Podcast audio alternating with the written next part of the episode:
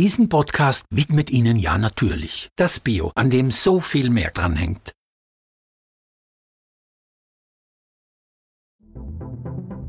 Ihr hört Edition Zukunft Klimafragen, den Standard-Podcast zu Klima und Umwelt. Ich bin Philipp Bramer. Und ich bin Nora Laufer.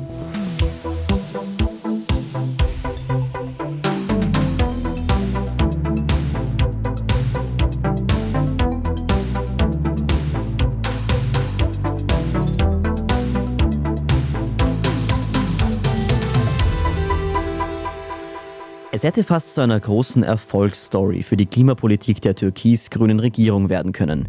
Das Erneuerbare Wärmegesetz, auch EWG genannt. Eigentlich war das Paket nämlich schon mehr oder weniger unter Dach und Fach und bereits in Begutachtung. Weil das Gesetz aber eine Zweidrittelmehrheit im Parlament erfordert hätte, hätte sie bei der Parlamentsabstimmung die SPÖ oder die FPÖ gebraucht. Die FPÖ war für das Vorhaben nicht zu haben und die SPÖ hat das Paket im März noch einmal aufgerissen. Nach langem Hin und Her und unzähligen Verhandlungsrunden wurde das Gesetz im Oktober ein für alle Mal begraben. Stattdessen soll jetzt mit dem Erneuerbare Wärme Paket der Umstieg aufs ökologische Heizen gelingen. In dieser Folge schauen wir uns an, was statt des Verbots nun alles geplant ist und ob sich die Wärmewende so überhaupt ausgehen kann. Und das bespreche ich heute mit meiner Kollegin Nora Laufer, die ihr wahrscheinlich noch kennt und die jetzt wieder aus der Karenz zurück ist und das Erneuerbaren Wärmegesetz schon seit Jahren verfolgt. Willkommen zurück, Nora.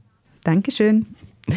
Nora, vielleicht mal ganz grundsätzlich, wir sprechen über erneuerbare Wärme. Was ist das eigentlich und warum brauchen wir die so dringend? Wir vergessen das bei den derzeit hohen Temperaturen gerade gern, aber wir alle müssen unsere eigenen vier Wände irgendwie wärmen, vor allem im Winter.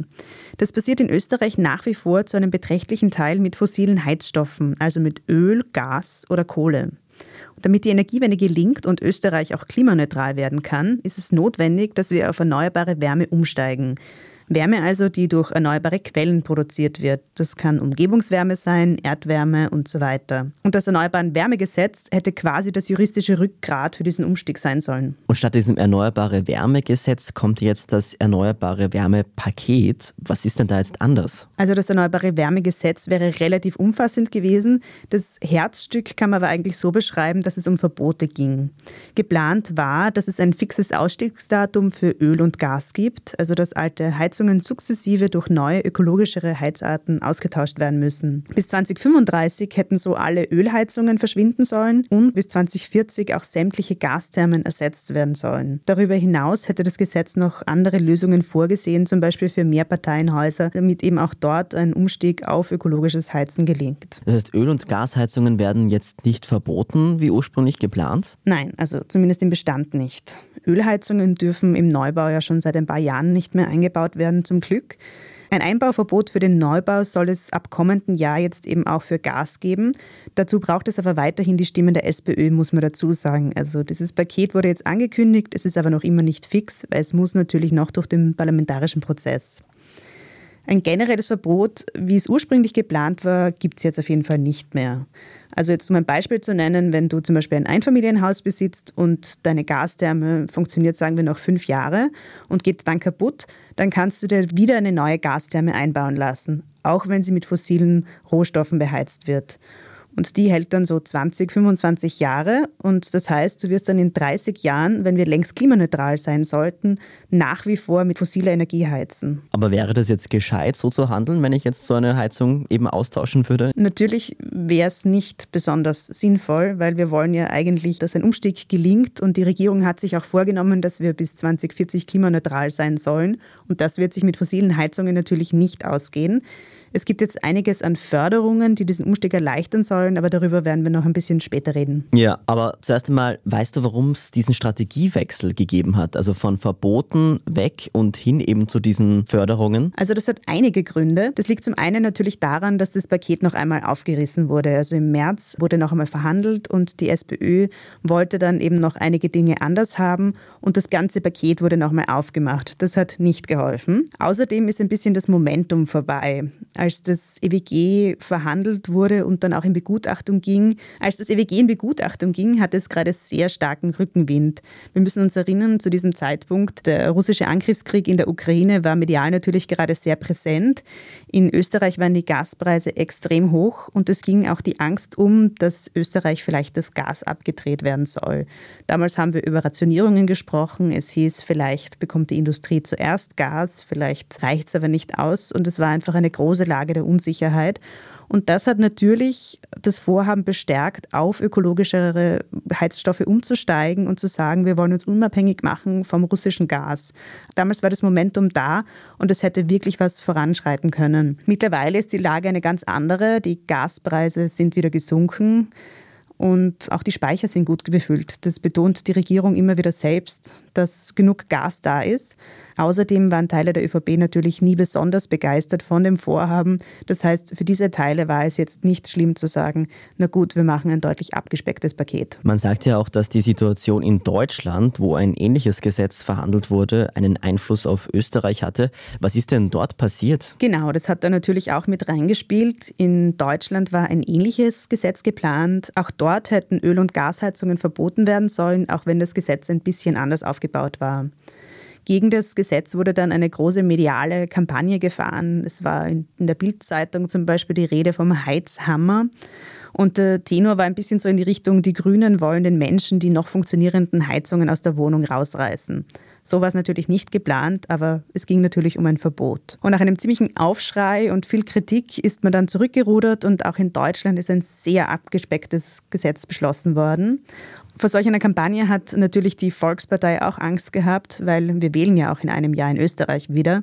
Und da zu sagen, na gut, wir gehen jetzt in den Wahlkampf und zuerst verabschieden wir noch ein Verbot, das ist natürlich nicht besonders attraktiv. Aber gibt es jetzt überhaupt keinen Anreiz mehr, aus Öl- und Gasheizungen auszusteigen? Ja, jetzt lautet das Stichwort wirklich Anreiz. Also es gibt kein Verbot mehr, aber es gibt deutliche Anreize und zwar in Form von viel Geld. Die Regierung hat angekündigt, den Umstieg auf erneuerbare Wärme massiv zu fördern. Wer seine Heizung austauscht, soll rund 75 Prozent der Kosten ersetzt bekommen. Einkommensschwache Haushalte heißt es sogar 100 Prozent.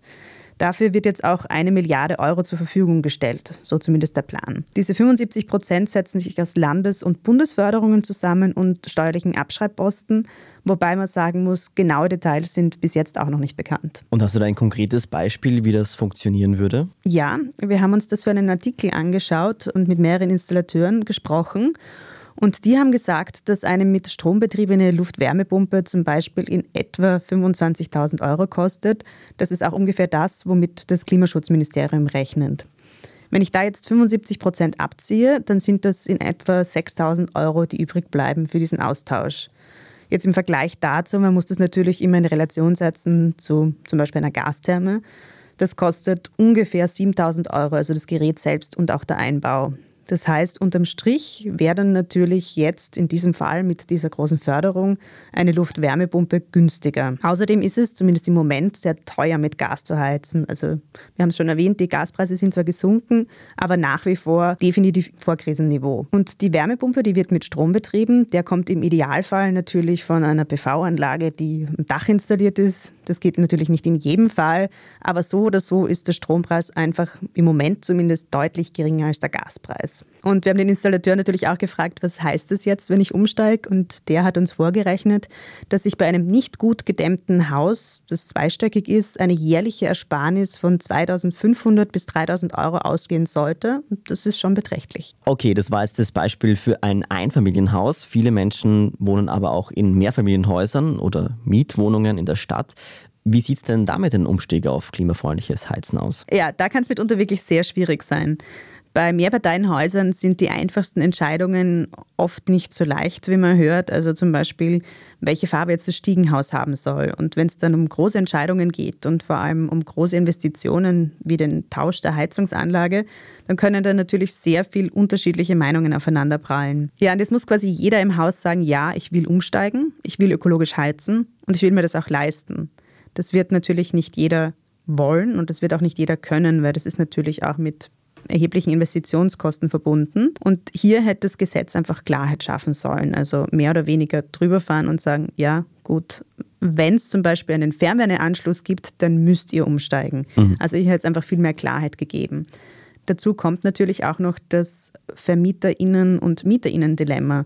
Das heißt, es sind ja meistens nicht die VermieterInnen, die dann die hohen Gaspreise zahlen, sondern die Menschen, die da drin wohnen, die die Wohnungen mieten. Und die können natürlich nichts machen. Die können sagen, sie würden gerne ökologisch heizen und sie würden natürlich auch gern günstiger heizen aber sie haben eben keine Handlungsmacht. Weil der Vermieter eben nicht das teure Gas zahlt, sondern eben nur die neue Heizanlage. Genau, so ist es. Und es sind nicht wenig Wohnungen. Immerhin reden wir hier von mehr als 650.000 Gasetagenheizungen in Wohnungen. Die Klimaschutzministerin Leonora Gewessler sagte kürzlich im ZIP-2-Interview, dass das neue Erneuerbare Wärmepaket ja eigentlich viel besser ist als der alte Gesetzesvorschlag, weil eben in einem kürzeren Zeitraum viel mehr Heizungen ausgetauscht werden als bei einem Verbot. Angebot. Wie siehst denn du das? Na gut, die Grünen wissen auch, in einem Jahr ist Wahlkampf und die müssen jetzt natürlich auch versuchen, dieses deutlich abgespeckte Paket irgendwie ihren Wählerinnen und Wählern zu verkaufen. Unterm Strich muss man schon sagen, geplant war von Anfang an ein Verbot. Das stand für Öl zumindest auch so im Regierungsabkommen. Das heißt, hier hat man sich sehr, sehr weit weg bewegt von den ursprünglichen Plänen. Das heißt, das wird auf jeden Fall schwierig werden im Wahlkampf für die Grünen, weil das eben so ein zentrales Versprechen war. Ob jetzt mehr Heizungen ausgetauscht werden, hängt von vielen Faktoren ab. Nicht zuletzt natürlich davon, wie lang es diese Förderungen auch geben wird. Die Grünen können jetzt natürlich sagen, okay, fürs nächste Jahr, wo wir noch in der Regierung sind, wird diese hohe Summe zur Verfügung gestellt.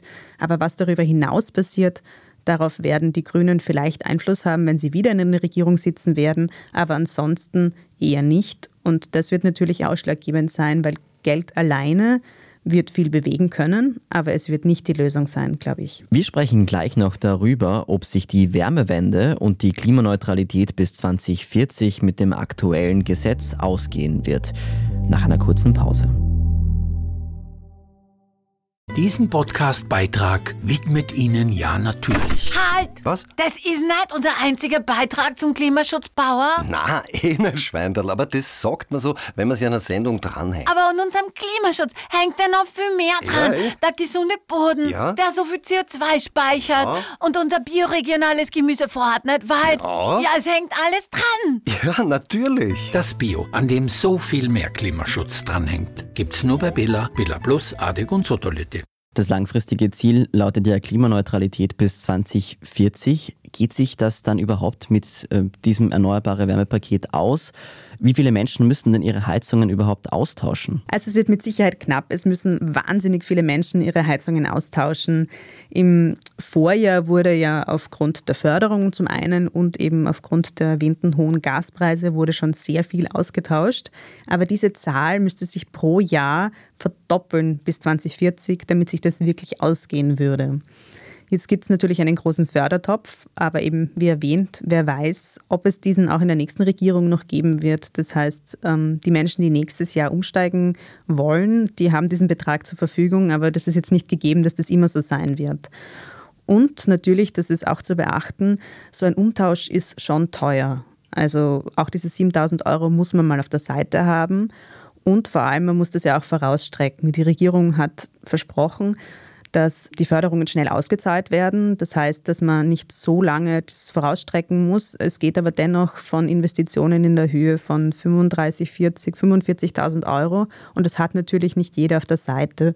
Und ob sich Menschen dann jetzt einen kurzfristigen Kredit aufnehmen werden, damit sie diese Investitionen stemmen können, Und da muss man noch jemanden finden, der das installiert. das kommt natürlich auch noch dazu. Wir haben in der Vergangenheit schon gehört, dass wenn sich die Klimawende ausgehen soll, dass wir mehr Fachkräfte brauchen. Es sind momentan einfach zu wenig Menschen da, die also einerseits natürlich die PV-Anlagen, aber auch die Wärmepumpen und so weiter umrüsten können. Dazu kommt auch noch eine thermische Sanierung, die oft notwendig ist, die sinnvollerweise einhergeht mit dem Heizungstausch. Also es wird schon alles eher eng und vor allem, wie vorher schon erwähnt, in den Mehrparteienhäusern, wenn da künftige Regierungen nicht klare Regelungen schaffen, wird es wirklich sehr schwierig. Deshalb gibt es auch sehr viel Kritik an diesem Erneuerbare Wärmepaket. Wer äußert denn die und wie lautet sie? Ja, Kritik gab es in erster Linie natürlich von Umweltschutzorganisationen. Da ist das Fazit sehr schlecht ausgefallen. Global 2000 hat, und ich zitiere jetzt das Paket, einen Kniefall vor der Öl- und Gasindustrie genannt. Greenpeace hat auch von einem massiven Rückschritt in Sachen Klimaschutz gesprochen. Es ist aber auch wirklich nicht viel übrig geblieben. Es gibt jetzt einen Anreiz statt ein Verbot und einen großen Batzen Geld zumindest derzeit. Vielleicht ganz allgemein, wie steht denn Österreich grundsätzlich äh, beim Thema Heizen da? Also es gibt im ganzen Land noch immer mehr als 1,4 Millionen Haushalte, die mit Öl oder Gas heizen. Das ist sehr viel. Dazu kommen dann auch noch Zweitwohnsitze, die sind in dieser Zahl jetzt nicht mit einberechnet und natürlich auch Betriebe, die mit fossilen Technologien heizen. Fernwärme ist nach Gas auf Platz zwei der häufigsten Heizungsformen, aber auch dort gibt es einen großen Anteil an fossiler Energie. Circa 16 Prozent der Haushalte heizen mit Öl und ungefähr gleich viele mit Brennholz. Danach kommt Strom und Holzpellets. Sie machen circa jeweils 5 bis 7 Prozent aus. Und Kohle ist eigentlich so gut wie verschwunden in Österreich. Aber man sieht hier, es gibt wirklich noch sehr, sehr viele Menschen, die in Österreich mit fossilen Heizstoffen heizen. Vor allem im Westen sind es sehr, sehr viele. Es gibt auf jeden Fall noch viel, viel zu tun. Die Öl- und Gasheizungen müssen also weg. Welche klimafreundlichen Alternativen gibt es denn dazu und für wen eignen sie sich? Das kommt natürlich darauf an, wie ich wohne. Wenn ich in einer Wohnung wohne, also in einem Mehrparteienhaus, hier geht es natürlich jetzt vor allem um die Eigentümerinnen und Eigentümer, weil die tauschen die Heizung ja aus, ist ein Fernwärmeanschluss so sofern dieser zur Verfügung steht, natürlich attraktiv. Wobei man sagen muss, dass eben bei Fernwärme auch nach wie vor ein großer fossiler Anteil ist. Also hier muss einfach auch von Seiten der Fernwärmeanbieter noch einiges getan werden. Das ist aber auf jeden Fall die simpelste Lösung. Anders sieht es dann bei Einfamilienhäusern aus. Da gibt es unterschiedliche Möglichkeiten. Da gibt es zum Beispiel eine Luftwärmepumpe. Es gibt aber auch Erdwärme, die genutzt werden kann. Hier kann man zum einen auf Tiefenbohrungen setzen oder auch auf ähm, Flächenlösungen. Das heißt, da werden dann im Garten, werden dann die Kollektoren dort eingegraben. Da gibt es auch wieder unterschiedliche Möglichkeiten. Und dann gibt es natürlich auch noch die Möglichkeit von Pelletsheizungen, wobei es hier immer wieder die kritische Stimmen gibt, die eben sagen, Pelletsheizungen seien nicht ganz so ökologisch, aber da gehen die Meinungen sehr weit auseinander. Holz ist aber natürlich ein Rohstoff, der nachwächst. Dann muss man aber auch sagen, es ist sehr wichtig, sich hier beraten zu lassen. Es gibt zum Beispiel in einigen Bundesländern auch ähm, kostenlose Energieberatungen. Da kann man sich einmal darüber informieren, was für das eigene Haus sinnvoll ist. Wärmepumpen zum Beispiel funktionieren mit einer ganz anderen Temperatur als Gasthermen. Das heißt, hier ist es natürlich besonders sinnvoll, wenn man mit einer Fußbodenheizung heizt. Das heißt dann aber auch wieder einen großen Umbaubedarf und natürlich große Investitionskosten. Und dann gibt es aber auch noch die Möglichkeit, dass man zum Beispiel den Heizkörper etwas vergrößert und ein paar andere technische Lösungen. da gehe ich jetzt nicht ins Detail. Auf jeden Fall ist es gut, wenn man sich davor gut informiert. Und auch hier gibt es noch Förderungen für den Umbau, für die thermische Sanierung. Mhm. Stichwort thermische Sanierung. Es geht ja nicht nur um das Heizsystem, also mit welchem Brennstoff oder mit welcher Energieform geheizt wird, sondern auch eben um die Sanierung. Was ist denn da zu beachten? Genau, Heizen macht ja nur einen Anteil, ich bin mir jetzt nicht ganz sicher, aber ich glaube, er liegt so bei 20 bis 25 Prozent aus der Energie, die in einem Haus quasi verbraucht wird. Es geht recht viel Energie auch verloren durch eine schlechte Dämmung. Das ist vor allem bei älteren Häusern der Fall. Von denen gibt es in Österreich natürlich sehr, sehr viele. Das heißt, wenn man das Geld hat und das auch tun will, dann ist es natürlich sinnvoll, das eigene Haus thermisch zu sanieren. Dafür gibt es auch einen eigenen Fördertopf wieder. Und da kann man zum Beispiel das Dach dämmen, damit eben nicht so viel Wärme verloren geht. Man kann die Kellerdecke dämmen.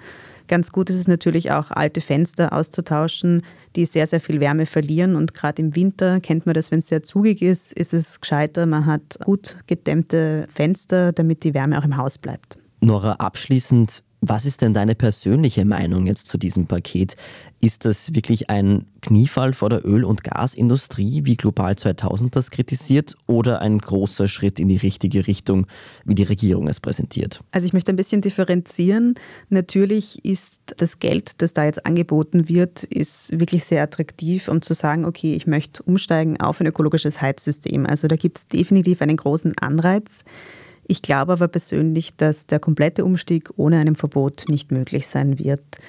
Es halten, wie schon vorher erwähnt, Gas, Thermen oder Ölkessel 20 bis 25 Jahre. Das heißt, wenn ich gerade erst umgetauscht habe, habe ich null Anreiz, da noch einmal umzusteigen und da wird es ohne einem Verbot einfach nicht gehen. Noch dazu sind jetzt die Grünen in der Regierung. Wir wissen nicht, wie die nächsten Regierungen aussehen werden. Und ich glaube, wenn es mit einer grünen Regierungsbeteiligung nicht gelingt, ein Verbot durchzusetzen, dann bin ich nicht sehr optimistisch, dass es danach gelingen wird. Also ich kann mir vorstellen, ohne diesen Verbot wird es wirklich schwierig werden. Danke, Nora, für diese Einschätzung. Gerne.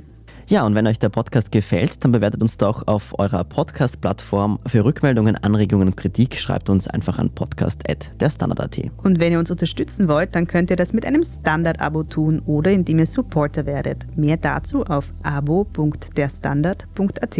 Wir sind Nora Laufer und Philipp Bramer. Die nächste Folge Edition Zukunft erscheint in einer Woche. Für heute bedanken wir uns fürs Zuhören. Bis bald.